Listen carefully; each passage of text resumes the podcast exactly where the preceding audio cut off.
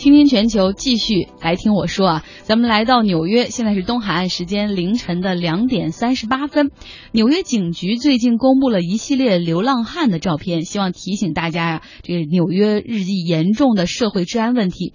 在这一组照片公布之后，有眼尖的网友一下子认出其中一位流浪汉，他不是普普通的流浪汉，而是曾经在华尔街的高富帅交易员，他是华尔街之狼的亲密好朋友。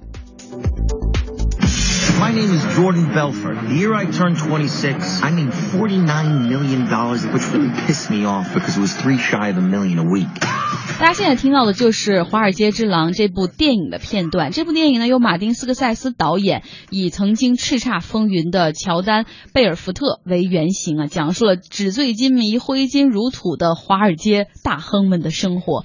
那当时呢，这位乔丹。贝尔福特呢，他就是用电话推销低价股的一个方式，几乎是欺诈性的手段来欺骗了很多投资者。后来呢，他也是因为证券欺诈和洗钱被判入狱。这部电影还是比较精彩的哈。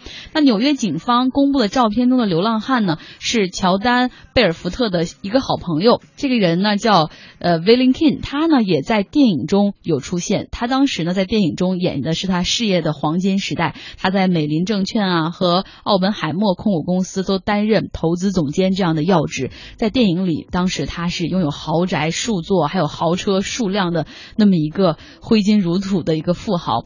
只不过啊，在这个职业生涯三十年黄金时代过后之后，这个 William King 他呢开始重度依赖可卡因和酒精，那酗酒和吸毒让他丢掉了工作。后来呢，他被家人送到了戒毒所，但是他自己又偷偷的离开了，于此就和家里断绝了联系，开始流落街头的生活。所以你看。从一个高富帅到一个流浪汉，其实一定要告诉大家是要远离毒品和酒精。